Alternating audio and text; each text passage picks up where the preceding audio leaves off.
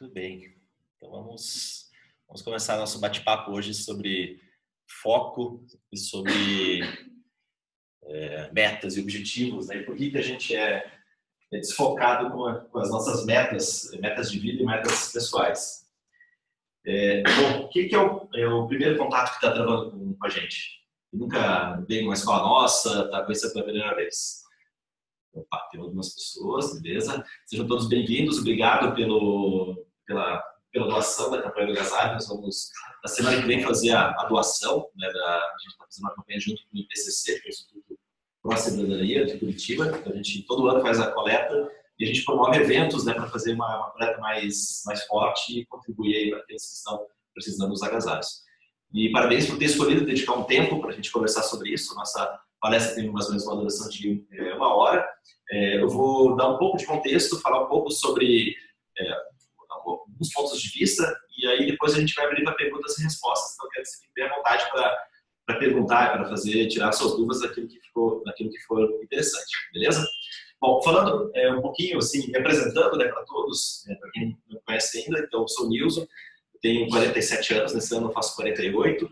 Eu comecei a praticar essa metodologia, de Rose Method, tem mais ou menos uns 24 anos, aproximadamente. E eu, minha primeira formação, eu me formei em engenharia. E eu sei que tem alguns engenheiros por aí, ninguém é perfeito, né?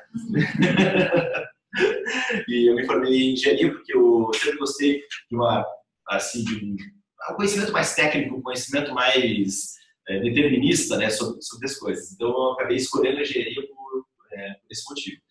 E só que eu desde sempre, desde que eu era adolescente, lá pelos meus 15, 16 anos, eu sempre estava é, estudando, lendo ou procurando entender um pouquinho mais sobre é, meditação, sobre autoconhecimento, sobre, é, sobre o sentido da vida, sobre o propósito, sobre a, a, maneira como a gente deve, a contribuição que a gente quer fazer com relação à nossa passagem aqui nesse, nesse mundo que a gente está passando.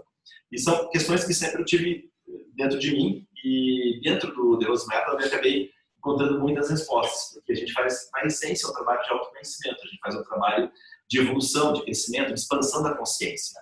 E você pode pensar nisso, tá, mas como é que é isso? É super técnico, né? até porque a minha formação é técnica, então é uma, de uma maneira muito prática e pragmática a gente faz esse processo de evolução, de aumento de performance e também de expansão da, da consciência. Quando eu me formei, aí eu comecei a praticar e o que, que eu percebi naquela época? Eu comecei, a, eu nunca, apesar de ter formado em engenharia, eu nunca fui engenheiro propriamente dito. Eu fui executivo de uma grande empresa de alimentos eu fui, tive uma ascensão muito profissional dos meus 23 até os meus 28 anos, quase 29. E o que, que eu percebia? É, que eu estava tendo um desempenho que estava acima da média daqueles que estavam junto comigo. É, e o que, eu estava percebendo? Que eu estava eu não, eu tendo essa ascensão profissional, estava tendo acesso a, a, muitas coisas novas, né, muitos projetos novos, estava é, crescendo profissionalmente, financeiramente e em termos de reconhecimento também e eu percebia que eu não estava sofrendo aqueles efeitos que são tão característicos do estresse. Quando a gente está com uma pressão muito grande, é, você naturalmente vai somatizar alguns efeitos, ou seja, no seu psiquismo, ou seja, no, seu, é, no seu corpo físico. E eu, eu falei, cara, esse negócio que eu pratico é, é muito forte, muito poderoso, porque eu estou percebendo que os meus, meus pares reclamam né, desses efeitos do estresse e eu estou de boa, eu estou evoluindo, crescendo e ainda querendo mais desafios. E lá pelas tantas eu, é, eu pensei, poxa, por que eu não troco de lugar? Ao invés de eu ser um aluno, um praticante e levar isso para minha vida, por que, que eu não ensino isso? Não, não faço, é, eu não proporciono aquilo que eu estou tendo acesso para outras pessoas? E foi isso que eu fiz. Então, desde o ano 2000 me formei, dou aulas. Essa escola aqui já existe há 18 anos, então tem uma, uma história bem grande.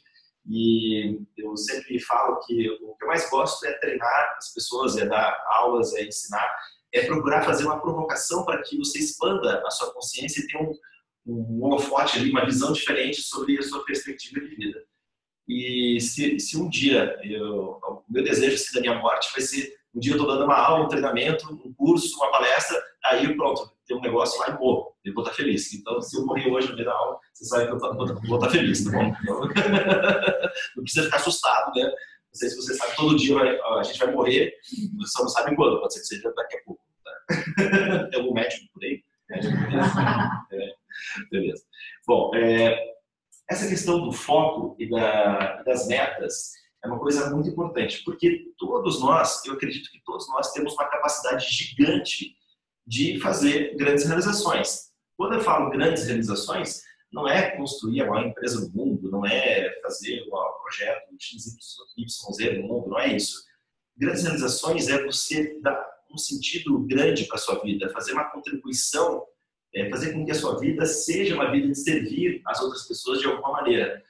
Então, isso eu falo é, por um impacto grande, né? Você influenciar as outras pessoas de alguma maneira a terem uma vida melhor, uma vida mais saudável, uma vida mais consciente, uma vida mais feliz, depende, depende da área que você trabalha. E o que acontece? Todos nós temos essa força, só que nós temos um, é, a nossa mente, devido ao nosso estágio evolutivo, quando eu falo estágio evolutivo, estágio evolutivo como espécie, a gente ainda está muito longe de ter uma mente que é capaz de manter o foco, de manter a atenção. Por que isso? Porque a construção da nossa mente é uma construção de dispersão.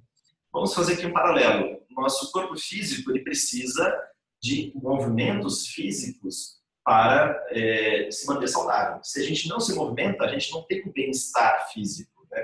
Não tem aquele final de semana, tipo assim, nublado, chuvoso, que às vezes você fica meio de molho em casa, que você parece que vai virando um bicho preguiça. Né? Porque quanto menos movimento você tem, menos o corpo quer se movimentar. E se você, mas lá, lá dentro de você, você sente necessidade de fazer algum tipo de movimento.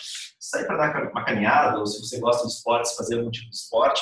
Então, é, essa necessidade do corpo físico precisa ser alimentada. Um pouco mais sutil tem o nosso processo emocional. Nós precisamos alimentar as nossas emoções, principalmente com boas emoções. Por isso a gente gosta tanto de ler histórias, a gente gosta de ver vídeos na internet, a gente gosta de ver filmes, coisas que alimentam o nosso emocional com sentimentos legais. Né? Tem gente que gosta de drama, de uma certa maneira também está alimentando o emocional, né? uma veia, uma veia mais dramática. E o nosso mental, ele também precisa de alimento, assim como o físico e o emocional precisam de, de alimentos, o mental também precisa do, alimento. E o alimento do mental é essa profusão de pensamentos que a gente tem é, a todo momento. A gente tem aqui três minutos que a gente está conversando. Eu tenho certeza que você já teve uns mil pensamentos diferentes. Já, você já fez umas mil conexões diferentes. Já lembrou né, de coisas, de filmes, ou lembrou de situações, ou lembrou de histórias, ou ficou se perguntando qual é o meu propósito. Ou seja, várias questões podem ter aparecido enquanto a gente está mal começou o nosso, nosso bate-papo. E é assim, a nossa mente é desse jeito. Ela é desfocada por natureza. Nós temos essa dispersão. Por quê? Porque o alimento da mente é o pensamento. Quanto mais a gente pensar, mais a mente vai estar alimentada, assim como o nosso físico e o nosso emocional.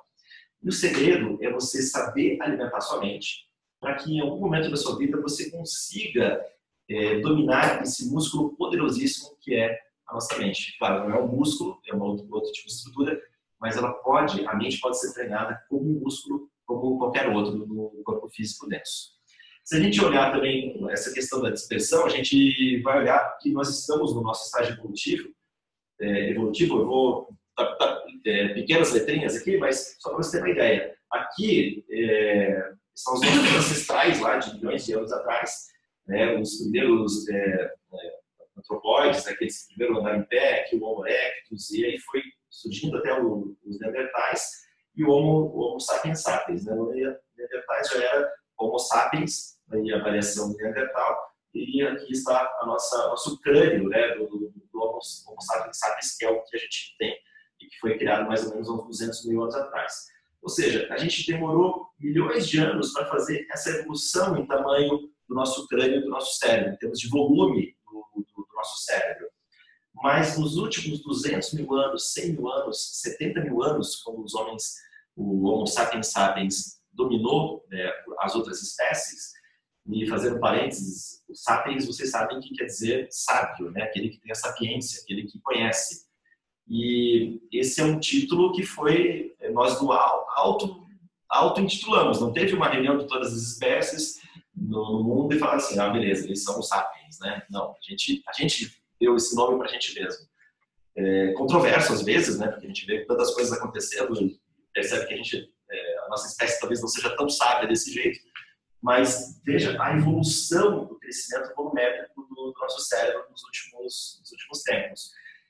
O que acontece? Nós tivemos esse aumento cerebral, ainda o nosso cérebro está em processo de evolução, está no processo evolutivo, e só que muitas vezes nós já temos um, pensamentos muito mais elaborados que nós tínhamos há 300 anos atrás, por exemplo, se a gente for pegar a nossa história, 300 anos atrás, a gente não tinha a revolução industrial, estava começando a acontecer. É, ainda não tinha sido inventado os automóveis, a máquina a vapor tem quase 300, 250 anos, mais ou menos, o Thiago Otto criou a máquina a vapor e mudou né, toda a capacidade de produção de energia e de, e de deslocamento do, do, homem. Ou seja, a gente vem num processo evolutivo muito acelerado nos últimos 300, 200, 100 anos. Se a gente for parar para pensar, há 120 anos nós não tínhamos os automóveis. É, a economia não era tão pujante, não era tão poderosa quanto ela se tornou nos últimos 50 anos, nos últimos 60 anos. A internet, né, que é uma evolução que nos tornou é, é, é, muito mais presentes em termos de conhecimento, né, aumentou muito a quantidade de informação, de conhecimento que a gente tem acesso. É uma coisa que é, a internet foi criada aí nos anos 60 e poucos, mas comercialmente é nos anos 90 para cá. E o smartphone, os smartphones que todos têm aqui, um smartphone de algum, algum modelo, alguma, alguma forma, isso aqui tem 10 anos apenas. E a nossa vida né, é isso aqui. A gente está, esse aqui é o controle remoto da nossa vida. O que a gente está colocando é, aqui dentro, que a gente está buscando, procurando, interagindo, é a forma como a gente está vivendo nesse momento. E além dessa questão também do aumento da capacidade volumétrica, nós também tivemos um aumento da irrigação, né? esse, gráfico aqui mostra a irrigação cerebral desde lá dos nossos antepassados até nós, Homo sapiens sapiens, na, na atualidade.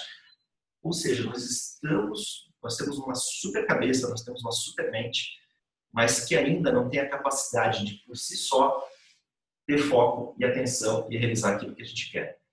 É só é, a gente parar para é, fazer aquele paralelo que nesse momento, se você tiver com o seu smartphone e ele vibrar ou vier alguma mensagem, a sua atenção vai direto para ele.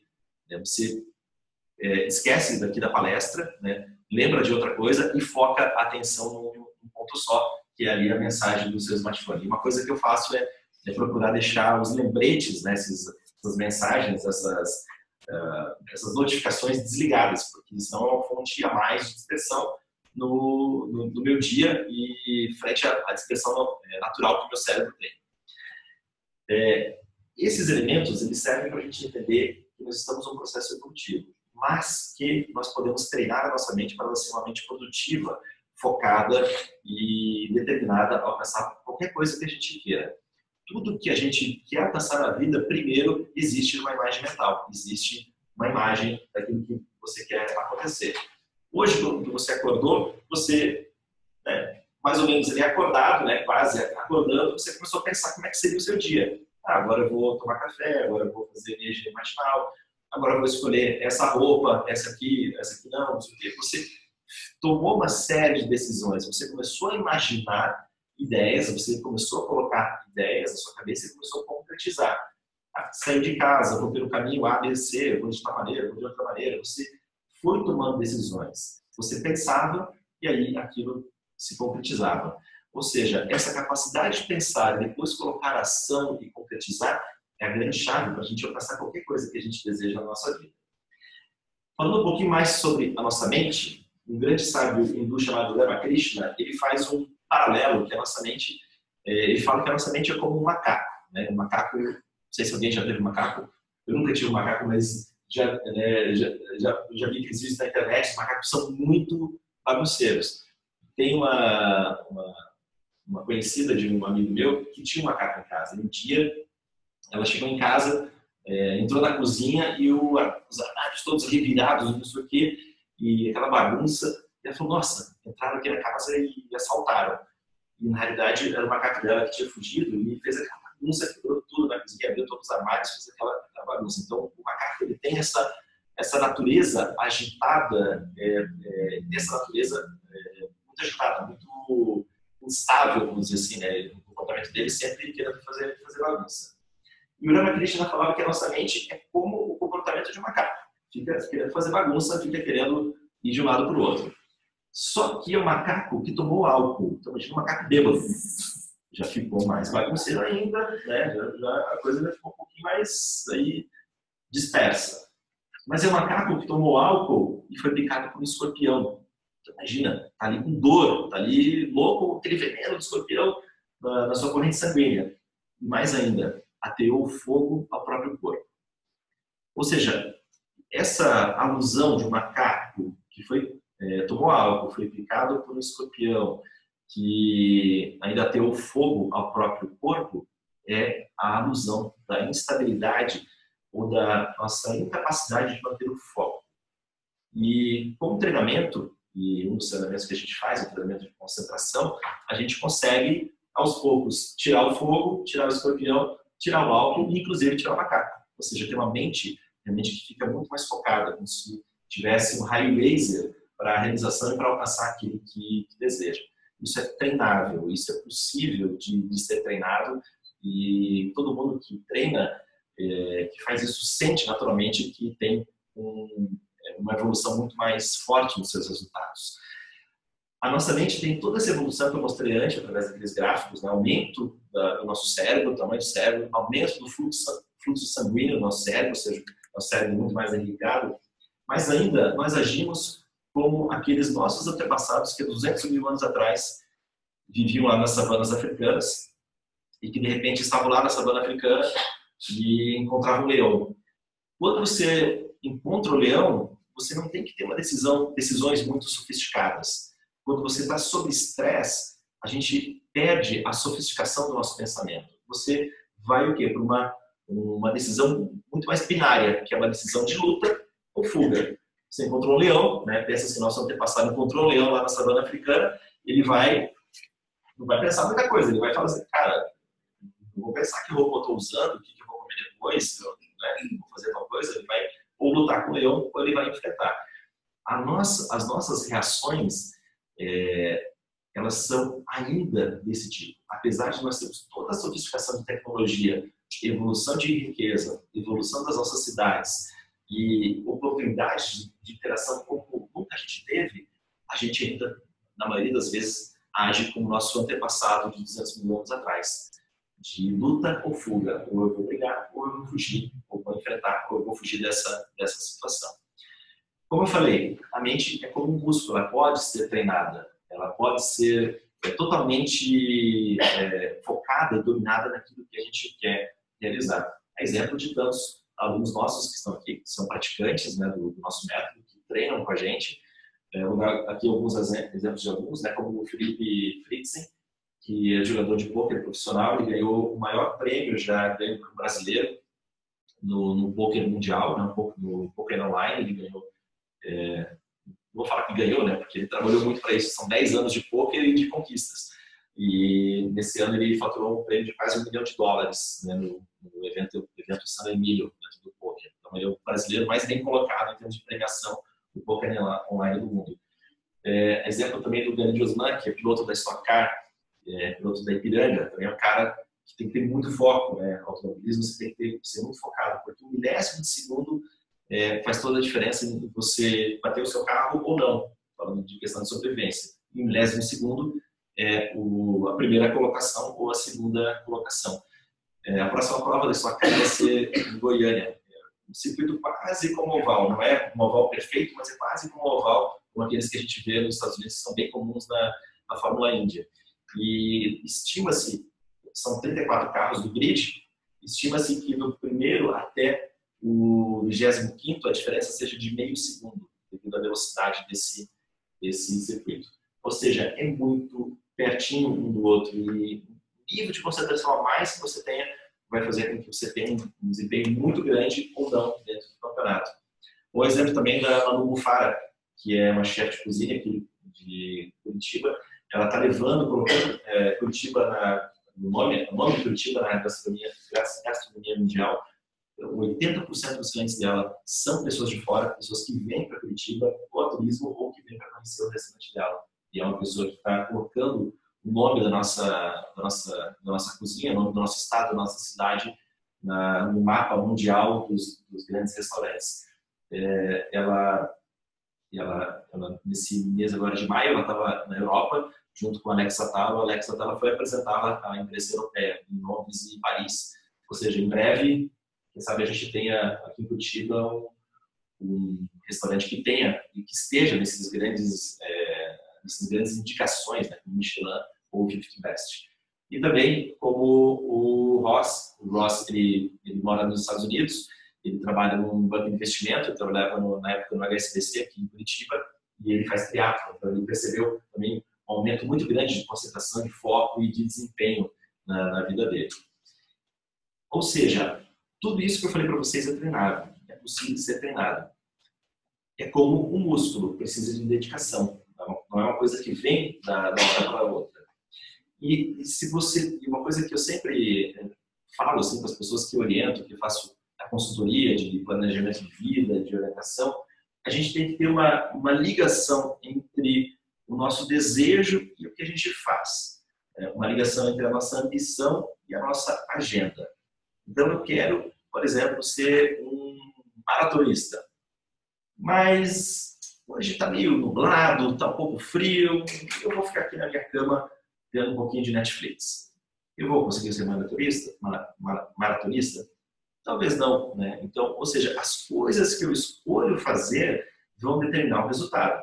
As 24 horas, todos nós temos iguais. Nós temos as mesmas 24 horas. Todos.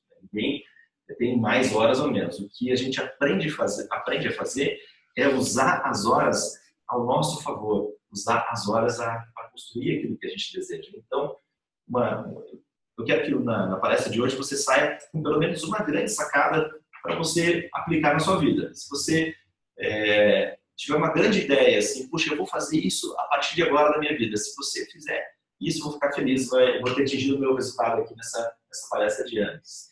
E uma das coisas que eu acredito que seja muito importante é que a nossa, é, aquilo que a gente faz tem que estar o que a gente faz tem que estar de acordo com aquilo que a gente deseja. Ou seja, você quer fazer uma grande realização, tem uma grande meta, todo dia a sua agenda tem que ser coerente com esse desejo, com esse objetivo. É, então, a gente tem hoje tantas fontes de dispersão, é muito fácil a gente ficar disperso e é muito legal a gente ficar no entretenimento, né? nessas possibilidades. Então, como eu falei, o Netflix, ele fala assim, você nunca viu Netflix? Sim, eu vejo, mas é eventual, não é? A Netflix não determina a minha vida, não determina a minha, a minha agenda. E eu escolho ah, agora quero dar um relax, agora vou ver aqui um documentário, um filme, alguma coisa assim nesse sentido. Beleza? Bom, falando um pouquinho sobre o método que a gente ensina, que é o The Rose Method, ele é composto de técnicas e conceitos. As técnicas a gente vai aprender consciência corporal, boa forma, a gente vai aprender flexibilidade, tônus muscular, alongamento, a gente vai trabalhar com concentração, educação respiratória, então são alguns exemplos de técnicas que a gente ensina. Na parte dos conceitos, a gente vai trabalhar conceitos, né, que é mais a forma com a qual você se relaciona com a sua vida. Isso aqui tudo é um processo de reeducação comportamental. Se eu pudesse definir o que é o Deus Method, é um processo de reeducação comportamental, para você reeducar a sua forma de ser para ter mais desempenho e alcançar aquilo que você deseja na sua vida. Dentro da parte dos conceitos, a gente vai trabalhar qualidade de vida, boas maneiras, é, reeducação comportamental, como você se relaciona com outras pessoas, boa cultura, é, boa, é, boa, alimentação. A gente foca muito na parte da, das boas relações, estabelecimento de boas relações com todas as pessoas com as quais você se encontra. Ou seja, esse conjunto todo confere aquilo que é a metodologia que a gente ensina. 80% ou mais do resultado vem dos conceitos, 20% vem das técnicas. Na realidade, essa proporção é ainda maior para o lado das, dos conceitos do que das técnicas. Por que isso? Um, uma semana ela tem 7 dias e 24 horas. Isso compõe 168 horas a cada semana. As técnicas, o aluno vai fazer duas horas por dia, duas horas por semana, três horas por semana, quatro horas por semana. Depende, depende da, da dedicação e do tempo de cada um. Agora, todo o restante da semana, você estará se relacionando, você estará trabalhando, você estará fazendo as coisas que você faz é, da, da, sua vida, é, vai descansar, vai se alimentar. Ou seja, o percentual da, da parte técnica é muito pequeno é, de, em termos de presença na sua semana. A parte comportamento, que é onde a gente ensina os conceitos, é o que dá é, e vai estar muito mais presente. E a maneira como a gente encara a vida determina é, totalmente o, o resultado que a gente vai encarar. Se a gente tem uma vida mais focada em, em ver os problemas ou ver as soluções. É, aquele, aquela história do copo vazio e do copo cheio, né? Você vai ser o pessimista ou vai ser mais um cara mais otimista? Vai ser mais negativo mais positivo? Isso determina completamente o resultado. O que está se passando aqui dentro da cabeça determina completamente o resultado que você vai alcançar. Dentro do The Method, a gente trabalha em quatro pilares. Né? O primeiro deles é de aumento de vitalidade e aumento de força física. É, depois, aumento da melhoria da gestão emocional ou inteligência emocional, como você achar deve chamar, mas essa parte das relações humanas, nessa capacidade de se relacionar. Depois, aumento de clareza mental e foco. E, por fim, o, o desenvolvimento e da, da, inteligência intuicional, que é nada mais é do que a meditação, a capacidade de ter uma clareza mental, aquietar os pensamentos e eclodir um estado mais sutil de consciência, que é a meditação. Nosso trabalho também ele é totalmente focado no resultado que você quer alcançar. Então, a gente tem é, essa orientação, esse acompanhamento, inclusive a consultoria que eu presto é totalmente focada é, no resultado. É, e pensando um pouquinho sobre a questão do resultado, sempre a gente pensa no que a gente deve fazer para alcançar aquele resultado, o comportamento. Essa é a parte visível, é a parte exterior do alcance de qualquer meta. Né? Como eu falei antes, ah, se eu quero ser maratonista, então é bom eu acordar, mesmo que esteja chovendo, mesmo que esteja frio, garoando, mesmo que eu esteja com um pouco de resfriado, é bom eu acordar e treinar. Isso é a parte do comportamento, é a parte visível, né? Olha, realmente o está sendo esforçado, ele vai alcançar, ele vai conseguir ser maratonista porque ele está todo dia é, treinando para aquilo, está se esforçando para alcançar aquilo. É só um exemplo porque eu não tenho desejo de fazer ser, ser maratonista, tá? Só sobre um desejo aleatório. Mas tem uma parte interna que determina como vai ser o seu comportamento e, por consequência, o resultado. Essa parte interna são os pensamentos, ou seja, o diálogo interno que você está gerando dentro da sua cabeça, todo dia. Então, quero acordar cedo, fazer uma maratona, putz, mas estou um pouco com preguiça, porque acho que não vou conseguir, né? Ou seja, esse diálogo interno vai é, colocando ali os ponderamentos, né? Vai, a gente vai raciocinando muito sobre as coisas que a gente quer alcançar e muitas vezes a gente complica essas decisões e acaba não se comportando da maneira como a gente quer. Mas os pensamentos, eles são influenciados pelos sentimentos. Ou seja, se eu estou me sentindo bem, a tendência é que o pensamento seja bom, seja mais positivo, seja mais otimista com relação ao alcance daquilo que eu quero. Ao mesmo tempo, também, se eu começo a pensar coisa negativa, eu vou sentir coisas, coisas ruins. Ou seja, os pensamentos e os sentimentos, eles fazem um looping. Né? Eles ficam se retroalimentando. No momento de um faz o feedback e o retrofeedback com o outro.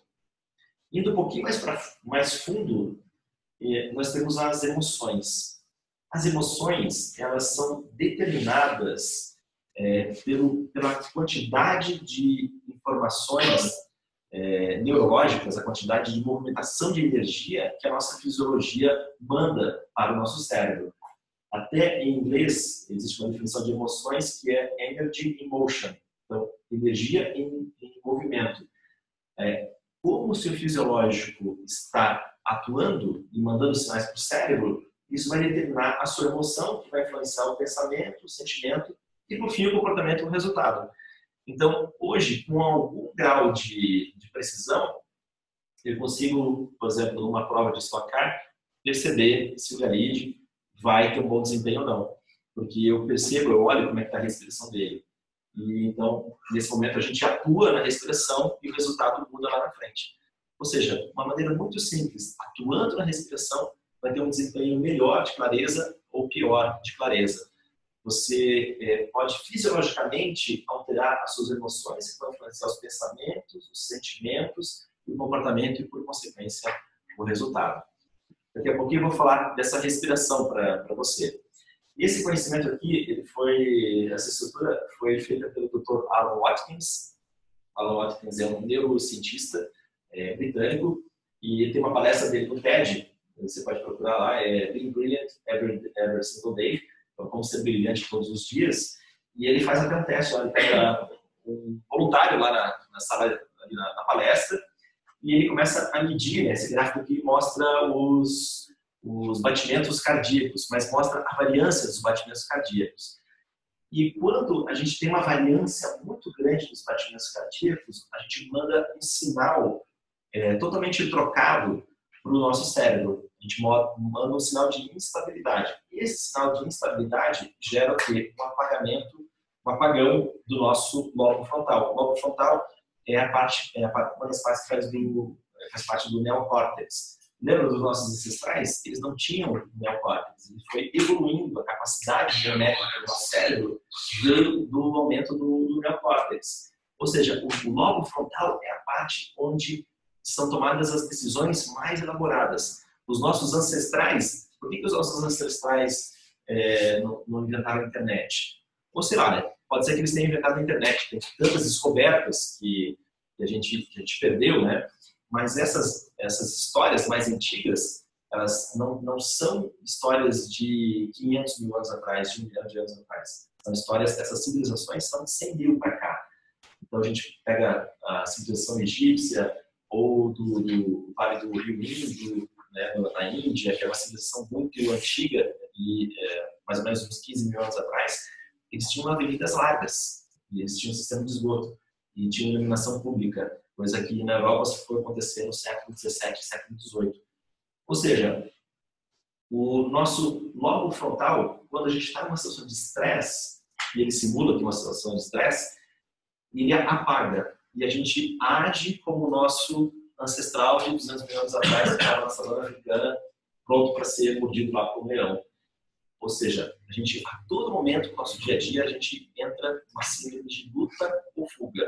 E o que, que é o leão? É o despertador que toca, é a conta que você tem que pagar, é a preocupação que você tem com a parte financeira, é a buzinada que você leva no trânsito, ou alguém é, te trata, não, não, te trata muito bem, e aí você fica estressado e gera aí um, ponto de, de mau contato com aquela pessoa pode gerar tipo de desentendimento.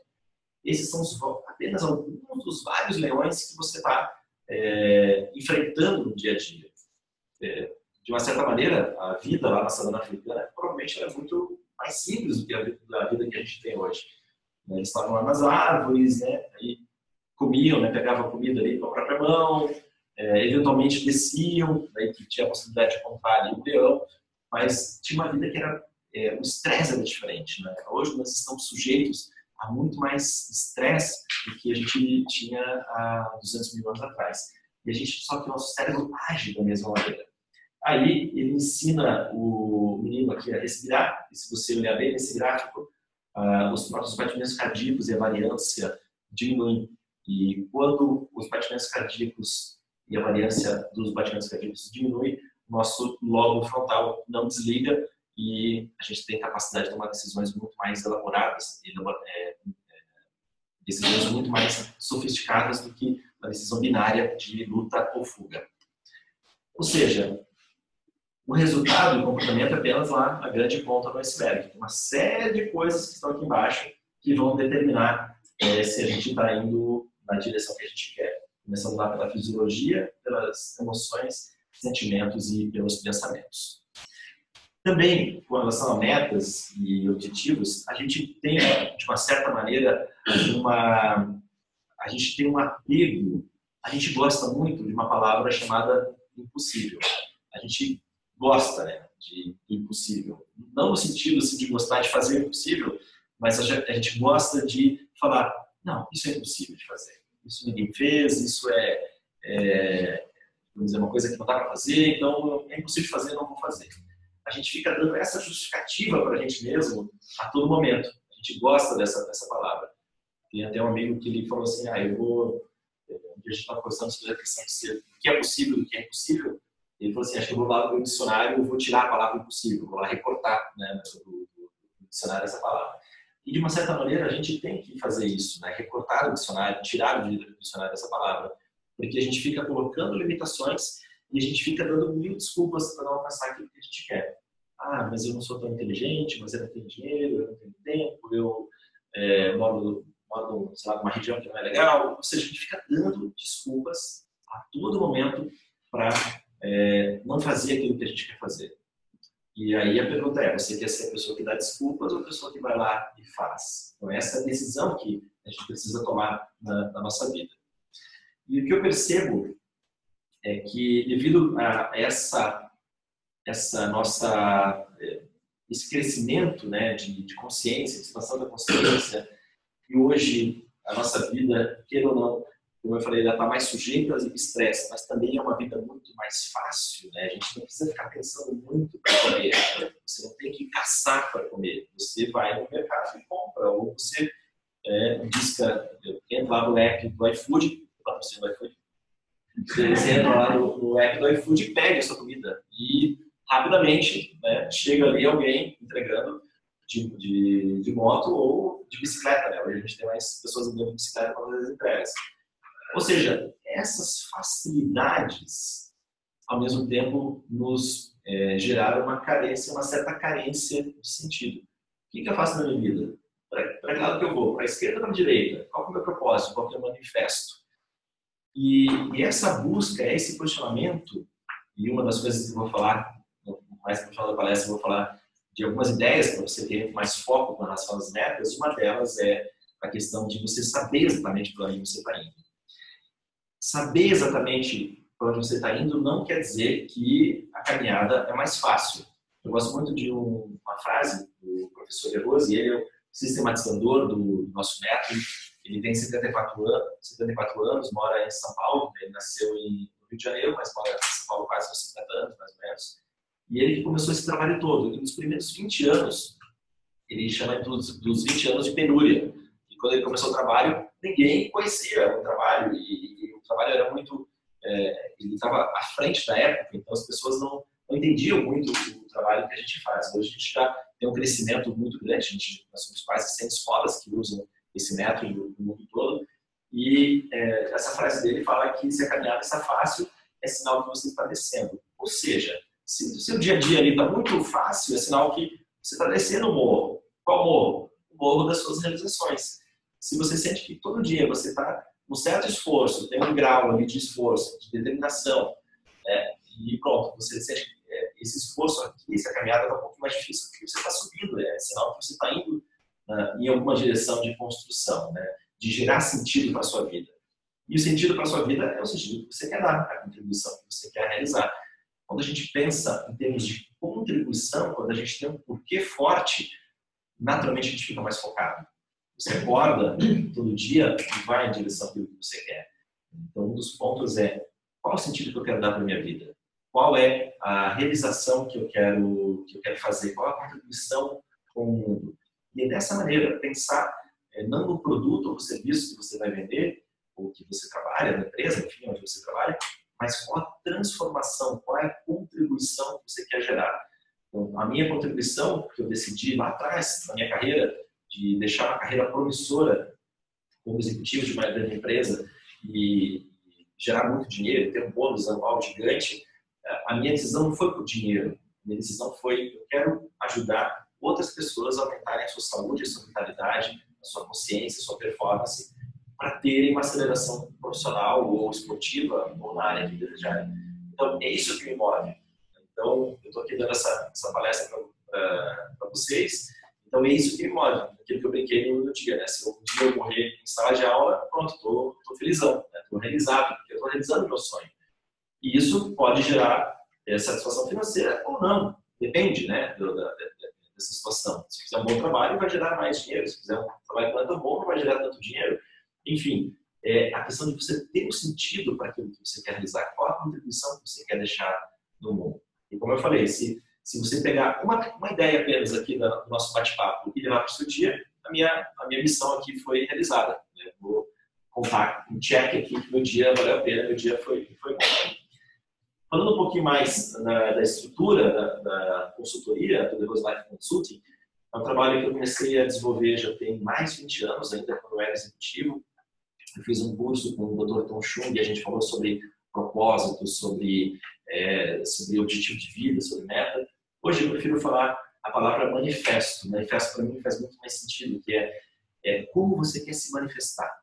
Qual a manifestação que você quer gerar na sua vida? Qual a manifestação, a contribuição que você quer gerar? E esse é um trabalho das primeiras fases aqui, que a gente fala sobre valores, sobre poderes, objetivo maior do manifesto, é um trabalho de autoconhecimento muito grande. E aí depois vem a execução ali do, do, dos seus objetivos, questões de poder para gerar um, um, uma programação positiva daquilo que você quer realizar na sua vida, elaboração de, de princípios que estão ligados à performance física, emocional e mental, e também lições e vilões. O objetivo desse trabalho é gerar um resultado muito claro, aumentando os seus potenciais e diminuindo as suas interferências. Se você tiver dúvidas, vai anotando aí, daqui a pouco eu vou abrir para as perguntas, tá bom? E no nosso dia a dia, a gente está muito mais focado em fugir da dor e do que se aproximar do prazer. O que, que quer dizer isso? Fugir da dor se aproximar do prazer.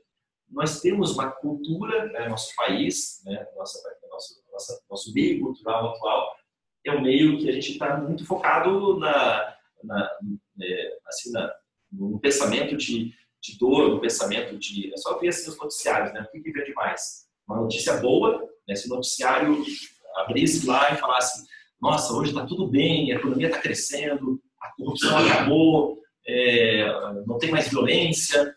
Talvez esse noticiário, no nosso momento evolutivo, não ia, não ia dar tanto resultado quanto o noticiário que mostra os problemas. Se a gente pegar lá as notícias, elas estão focadas muito no problema. E a gente tem ah, uma, uma cultura de pecado, né? que o sucesso é, é ter pecado. Mas vale um, é, um, é mais fácil um camelo passar por um buraco da agulha do que um homem de sucesso entrar no reino dos céus. A gente ouve isso é, como, como criança. E na realidade até se a gente for pegar a parábola, é, o buraco da agulha faz menção a uma passagem de Jerusalém que passava, realmente conseguia uma passagem muito baixa e os camelos não conseguiam passar. Mas depois ficou interpretado como se fosse um buraco de uma, de uma agulha, mas era uma, a história era um pouquinho diferente. Ou seja, a gente está imerso de que ter, é, no, meio em que ter sucesso é pecado, ter sucesso não é uma coisa boa. Né? Você está tendo sucesso porque ele roubou, ele, sei lá, né, fez alguma coisa que não foi tão positiva. A gente acaba ouvindo isso. E nosso, o trabalho que a gente faz é, é te ensinar a encarar a vida por um outro viés, o viés do prazer, um viés que está totalmente ligado aos seus valores. Quais os valores que você quer realizar na sua vida, que você quer sentir na sua vida? E o que você vai precisar fazer para sentir esses valores? Então, quando a gente tem valores claros e a gente tem algumas regras que fazem com que esse sentimento os valores aconteçam, naturalmente a gente produz mais serotonina, a gente tem uma vida mais feliz. Se o nosso dia a dia está focado na fuga da dor, a gente produz muita, muita adrenalina, muito cortisol, né? Nossa, todo, toda fonte, toda fonte de estresse que a gente tem gera um grau de adrenalina, gera cortisol, isso diminui a longevidade, acidifica o nosso organismo e a gente é, tem uma, um campo mais propício para aumento de doenças e de inflamações. Se a gente está produzindo coisas prazerosas, se a gente está, nosso dia está mais focado na construção do prazer, quando eu falo prazer, não é ficar deitado na, na rede, na frente da praia, não é isso, mas é sentir prazer no que você está fazendo, na sua rotina, de se apaixonar pela jornada de construir o que você quer construir. Quando a gente tem isso, a gente tem muito mais serotonina. Isso gera muito mais felicidade, muito mais saúde, muito mais longevidade, muito mais foco também.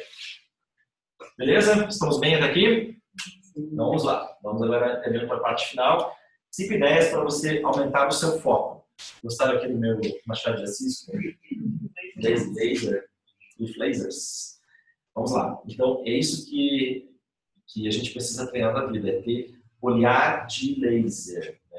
Os, os mamíferos, é, quando eles estão em caça, os caçadores, é, quando eles não estão em caça, eles têm uma visão periférica bem ampla, né? uma, visão, uma visão periférica bem ampla.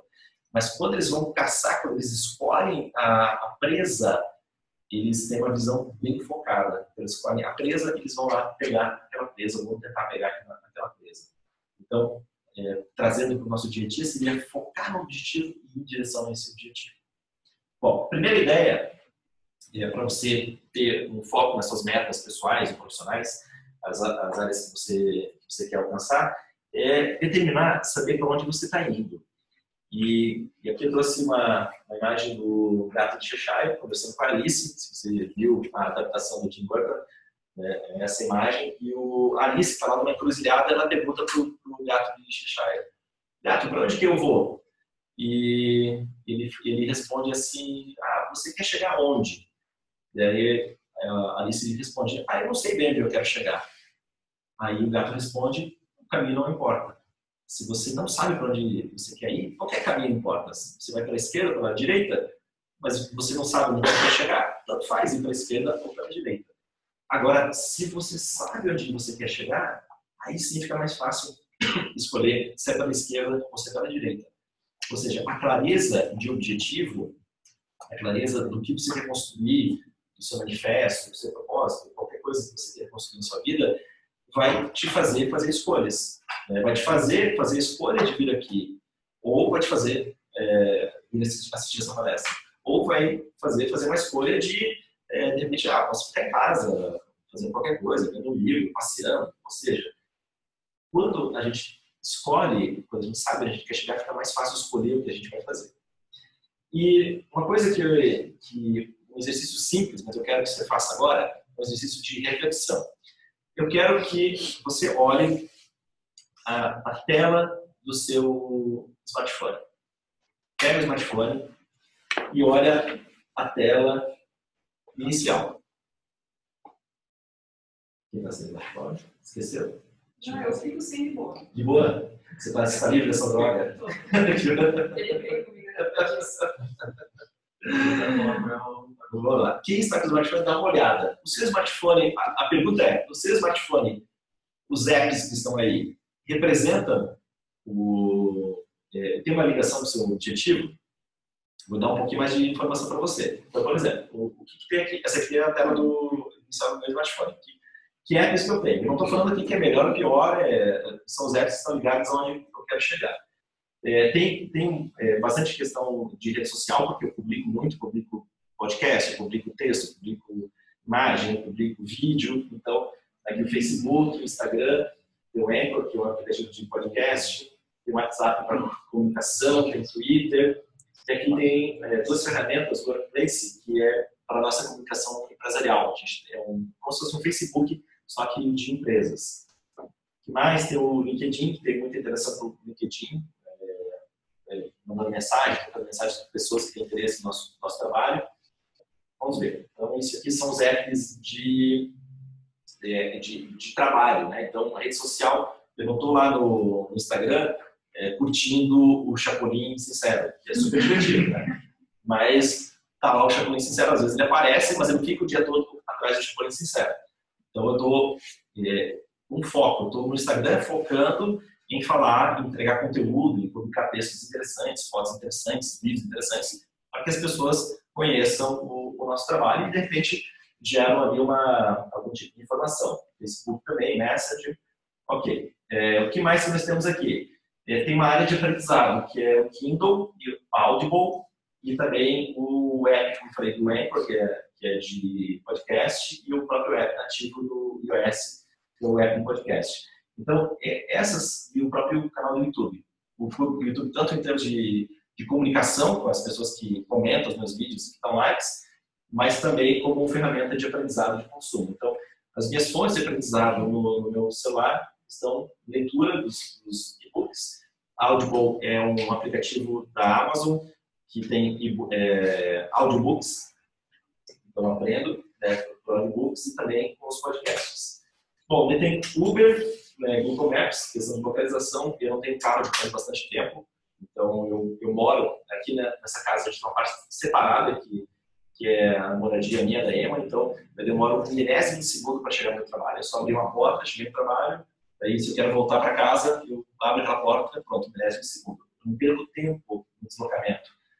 E se eu perder esse tempo no deslocamento, eu ia aproveitar para aprender alguma coisa, ou para ler algum livro, ou para é, escutar algum áudio, alguma coisa para gerar aprendizado. Bom, é, o que mais que tem aqui? Bom, relógio, lembretes, notas. Eu gosto de usar muito o Evernote também para para registro de conteúdo, ideias, textos, né, formas que eu gosto de fazer. E, e pronto. E o Spotify eu uso bastante para as aulas, para os treinamentos. Né? Então, basicamente é isso.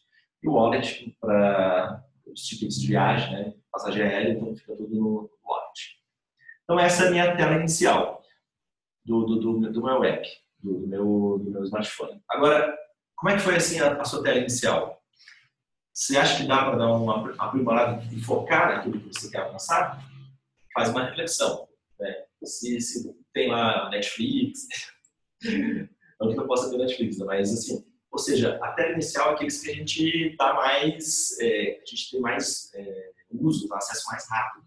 Coloca na tela inicial aquilo que está ligado com a construção dos seus objetivos.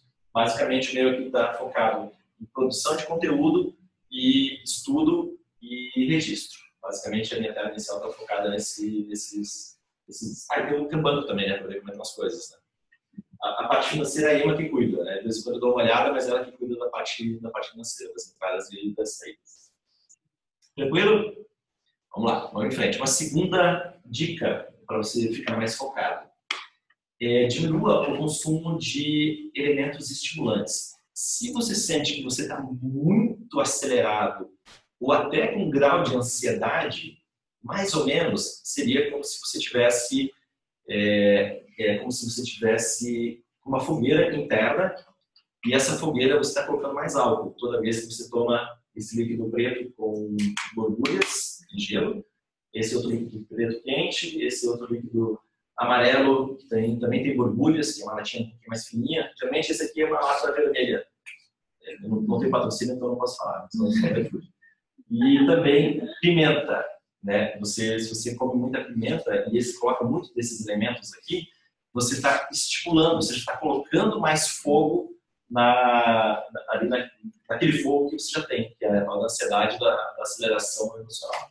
Então, se você diminuir o consumo desses estimulantes, você vai diminuir gradativamente o, também essa, essa, essa falta de foco, você vai ficar muito mais focado. Lembra que eu falei da respiração lá no início? E aquele estudo do Alan Watkins? A respiração, respirar de maneira profunda altera completamente o estado emocional, altera completamente a falta de foco. Experimente um dia, né? não precisa técnica para isso, é só você está ali num momento na iminência de uma reunião ou passou por uma situação que é muito, muito crítica, é, te deixou nervoso, ou no trânsito, qualquer situação desse tipo. Se você respirar de maneira profunda, fizer uma inspiração profunda em cerca de um ou dois minutos, você já vai ter outro tipo de comportamento, outro tipo de resposta emocional. Faça esse teste, tá? faça esse teste, porque você vai ver é, a sabedoria popular ela funciona muito, né? Olha, você está com a cabeça quente, respira um pouco, esfria a cabeça. Isso quer dizer que a gente tem a aceleração emocional que acaba gerando ali uma, uma falta de consciência, um desfoque e pode até gerar uma relação negativa, se for o caso. É, quarta dica para você ter mais foco fazer exercícios de, de concentração. O que é exercício de concentração? Existem alguns apps de você para você fazer exercício de concentração e existe um exercício muito simples que é você ficar focar um ponto na sua frente e ficar olhando aquele ponto. Então você fica com os olhos abertos, procura não piscar e foca só aquele ponto. Faça agora por 30 segundos. Feche as suas costas diretas, escolha qualquer ponto, um ponto que não se mexe, e fixa um ponto à frente. Não, para cima, nem para baixo, nem para o lado, mas fixa um ponto à frente. Você pode sorrir, isso vai ajudar. Vai gerar uma, uma atitude mental bem, bem positiva. O fato de você ficar focado num só ponto é um treinamento de concentração. Lembra que eu falei dos mamíferos quando atacam na natureza, do leão, etc., todos esses que são caçadores? É esse, isso que você está desenvolvendo, a capacidade de focar.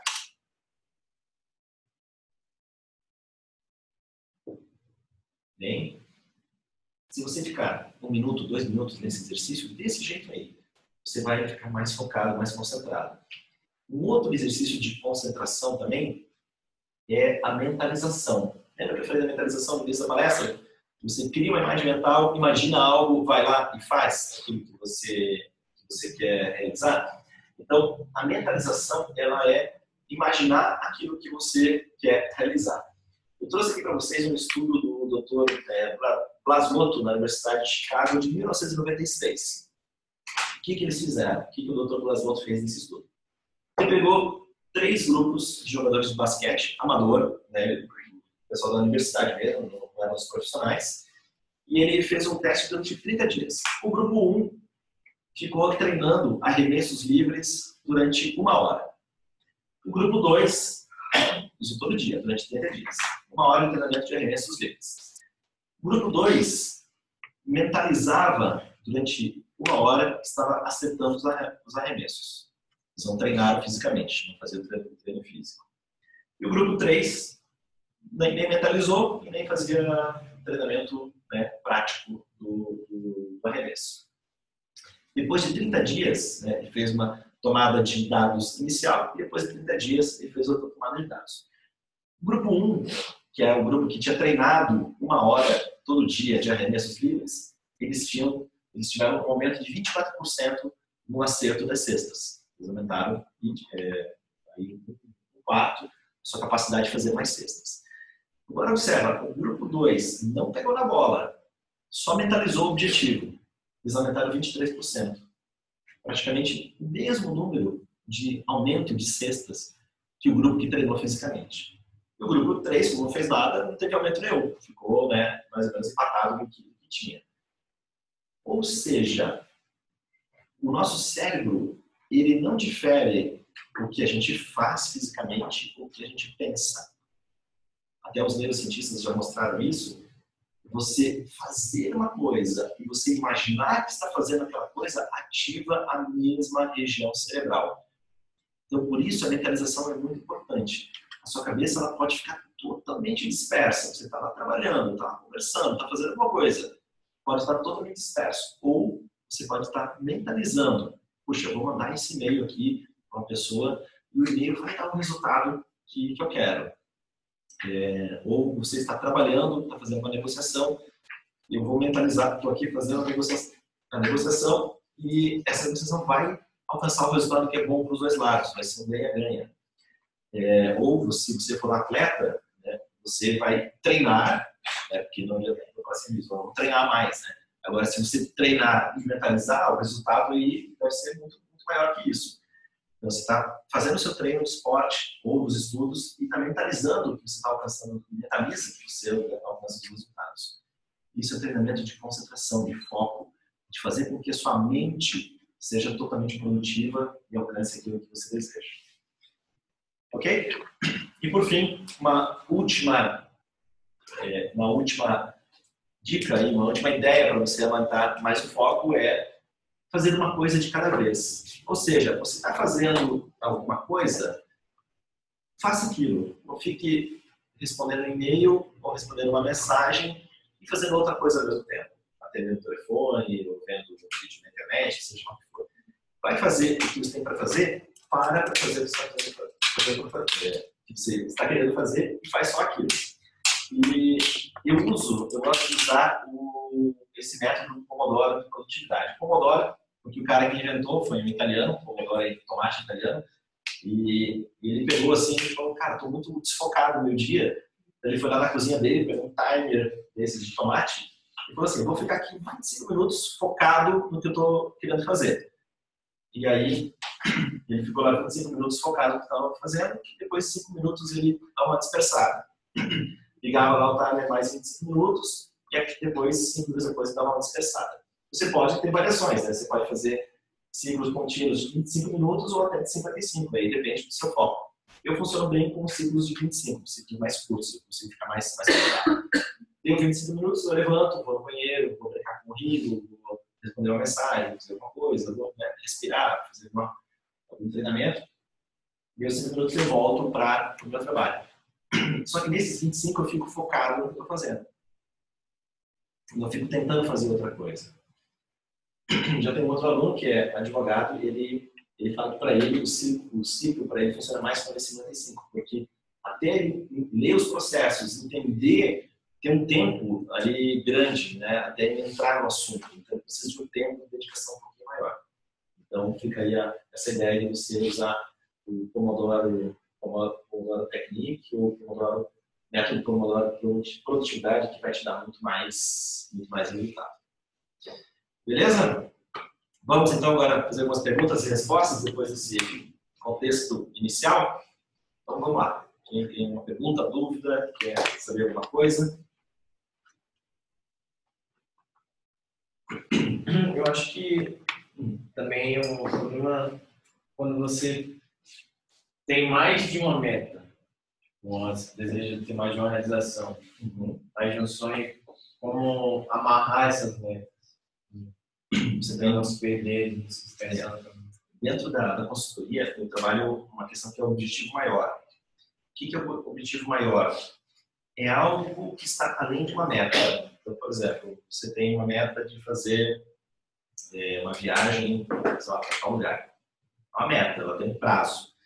O objetivo maior é algo que, que é algo que você quer realizar para a sua vida, que não é a compra de um apartamento, não é uma viagem, não é um estudo, não está ligado a essas, essas coisas que têm prazo para alcançar. O objetivo maior é uma forma de ser, uma contribuição para a humanidade. Então, por exemplo, essa palestra aqui faz parte do meu objetivo maior, é contribuir para que as pessoas tenham mais consciência, pessoas tenham é, saibam claramente quais são seus potenciais, diminuam as suas, suas interferências para passar o resultado. E o objetivo é maior, maior é esse, é fazer com que as pessoas alcancem isso. Mas eu tenho desejo de fazer uma viagem, tenho desejo de fazer, de, de comprar uma roupa, uma coisa assim, eu tenho esses desejos. O que eu procuro é, trabalhar é se esses desejos eles vão impactar na, no meu objetivo maior ou não.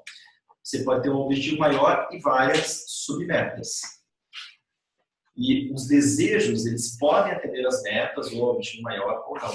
Então, foco é você saber escolher. Eu estava conversando com uma, uma, uma, pessoa, ela veio até para conhecer um pouquinho da consultoria que eu faço, e ela falou assim, ah, estou na área de publicidade, mas eu não tenho bem certeza é, se é essa a minha área.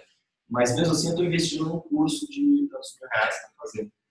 E eu, eu falei assim, deu uma ideia, puxa, mas se você não tem certeza, ah, você vai investir tanto dinheiro numa coisa que você não tem certeza, e apenas talvez um desejo. E ela falou, é, realmente, talvez não seja o momento de fazer esse curso.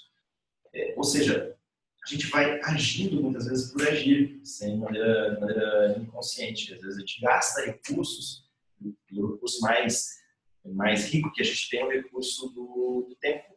Né? Não é o dinheiro o recurso mais mas, mas é o tempo. O tempo não volta, o tempo não é, ele não é reciclável. É, se você veio aqui e pegou uma sacada, uma ideia para melhorar o seu dia, valeu essa, essa horinha que a gente passou juntos aqui. Você, você não desperdiçou o tempo da, da, sua vida, que é a coisa mais valiosa que você tem, o recurso mais valioso que você tem. Então, eu gosto de trabalhar com essa ideia de um objetivo maior e depois alinhar essas submetas para alcançar esse objetivo. Então, eu te daria essa, essa ideia. Não pensar em metas de um prazo momentâneo, mas pensar como algo de contribuição, algo ligado ao manifesto, ao propósito de vida, e aí você vai escolher as metas que você quer realizar. Mas, pergunte.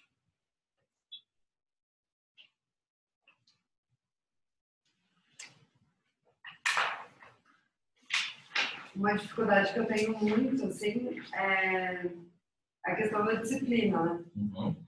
E, né, e até você já tinha falado já do, da técnica dos 21 dias, né? De você praticar e criar um novo hábito e tudo mais. E realmente é, é algo que é, é, concreto, assim, já foi, já fiz na minha vida e deu certo. Mas eu, eu percebo que a questão do emocional, assim, é, é o que mais influencia dos nossos sabotadores, né? Você, quando acontece alguma coisa, você se vê no direito de se sabotar por algum motivo. Né?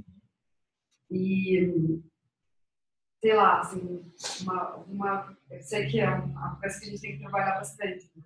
A questão dos sabotadores. A disciplina, tem alguém que falou que a disciplina é uma vantagem desleal. É. Por que é uma vantagem desleal? Porque todos nós sabemos que se formos disciplinados, a gente vai alcançar o que a gente quer. Isso a gente aprendeu. Quando a gente foi disciplinado, nossa, foi disciplinado aqui nesse assunto, cara, deu resultado. Tipo, estudei, eu pratiquei, eu fiz um esporte, eu trabalhei, seja o que for, o resultado vai acontecer. Agora, é, é desleal, porque poucas pessoas conseguem manter a disciplina. E aí entra a seleção do foco da mente. A nossa mente, ela quer a novidade. É, é chato acordar todo dia e fazer as mesmas coisas.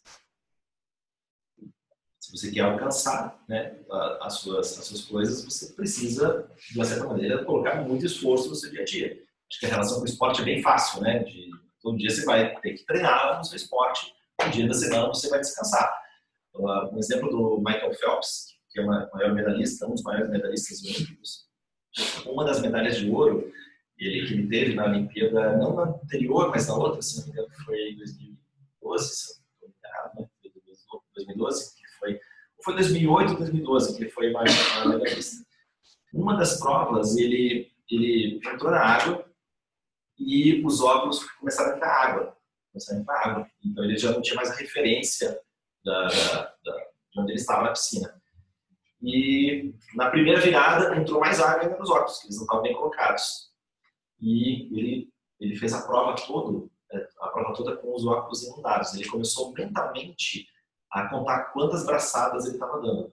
E por quê? Porque ele tinha treinado é, sem óculos, ele tinha treinado com óculos inundados, ele tinha treinado com ginásio com as luzes apagadas, simularam várias situações é, de treinamento. E nessa prova, que os óculos, os óculos entraram lá, a água, e ele, teve, não, teve digamos, não tinha visão funcionando, ele, quando ele bateu, terminou a prova, era recorde mundial naquele, naquela prova.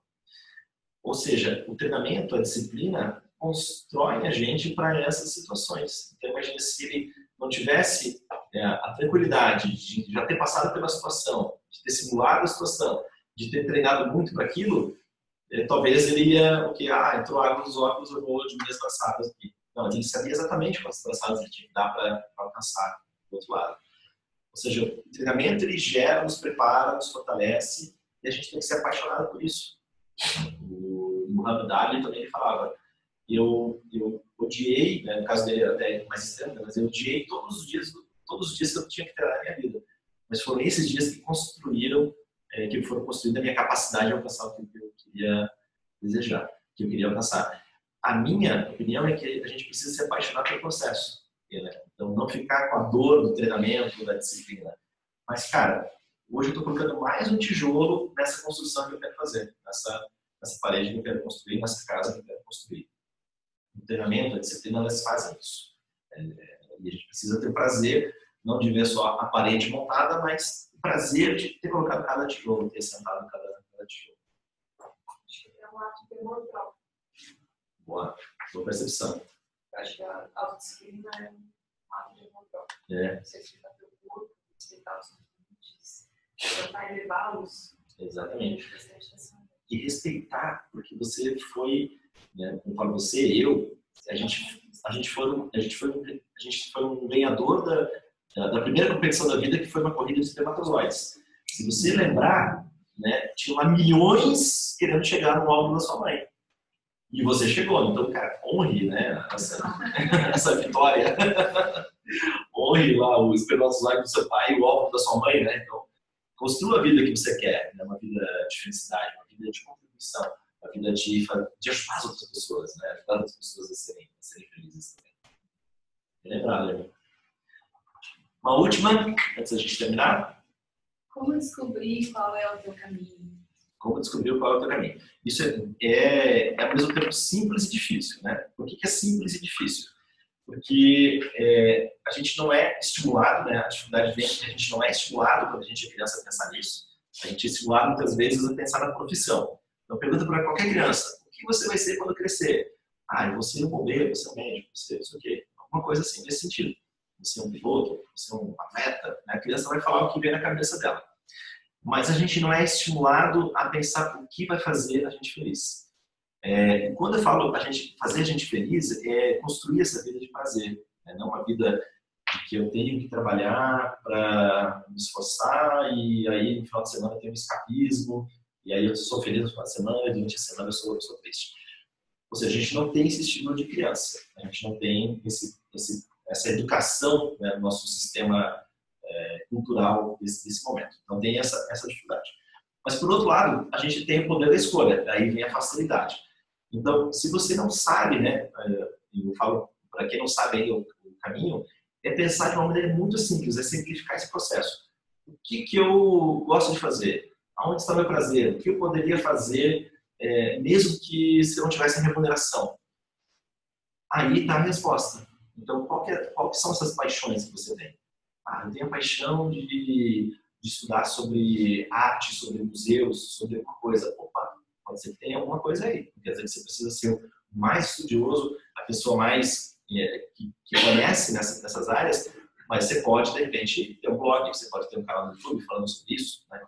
Vai exercitando a paixão nas horas vagas. Então, digamos que, pegar um caso assim, que a pessoa está trabalhando em algo que não gosta tanto, que ainda não tem um sentido para ela, mas ela sabe, vai descobrindo, né, já testou e está vendo quais são as paixões, quais as coisas que gostam.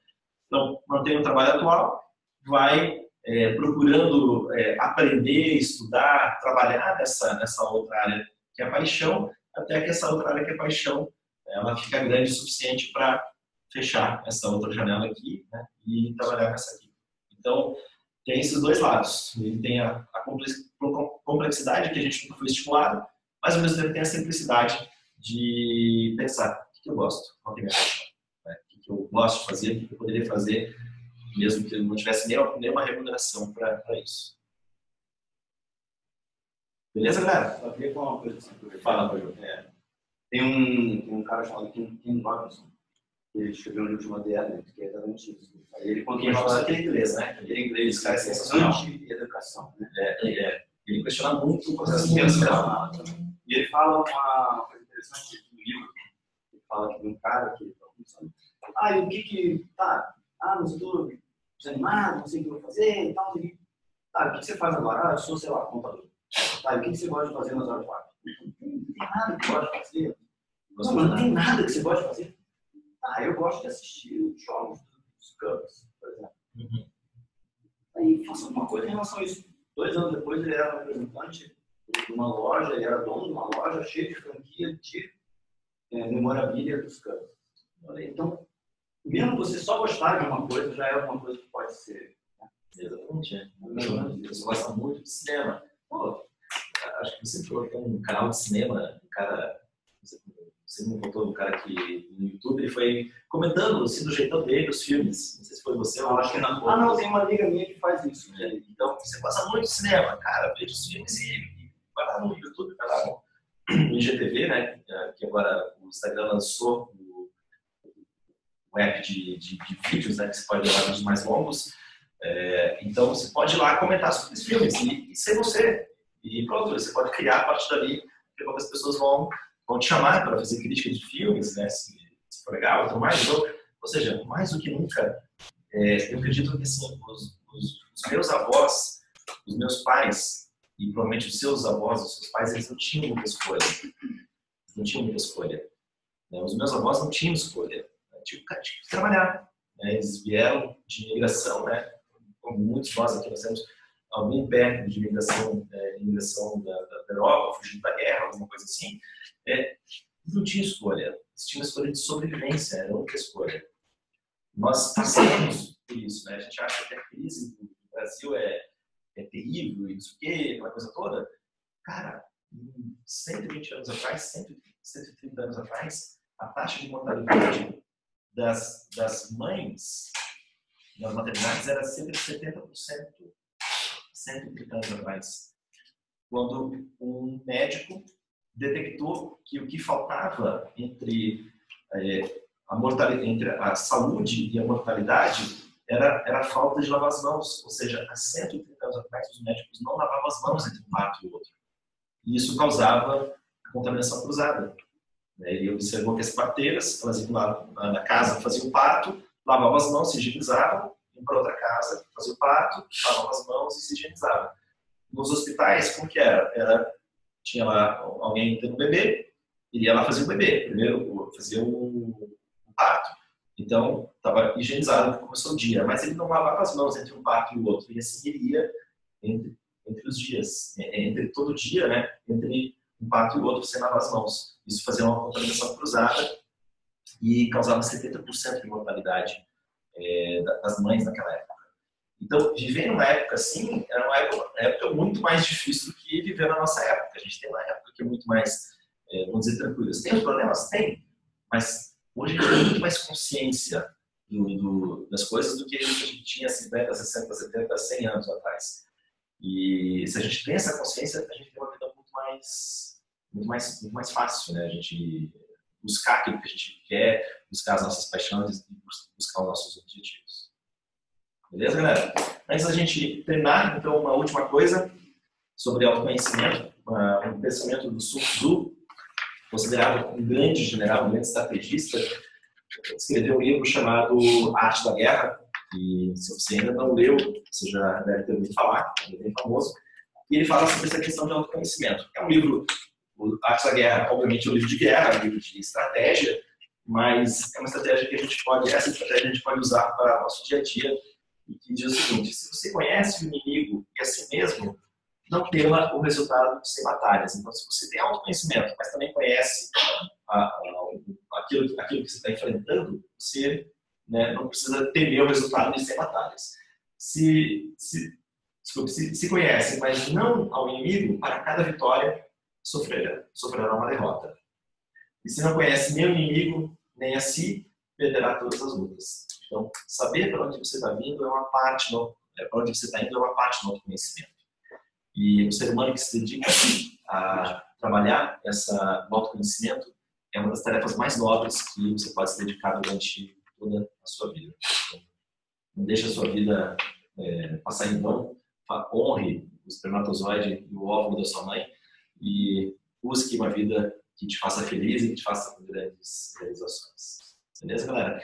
Quem, conhecer, quem quiser conhecer um pouquinho mais, é, pode conversar com a Emma para a gente marcar um bate-papo para trabalhar um pouquinho mais profundidade, né? Aí, a, a, se você quiser conhecer como praticar, como fazer consultoria comigo, como fazer aulas aqui com a gente, então fica à vontade de falar lá com, com a Emma. Beleza? Obrigado pela presença de todos.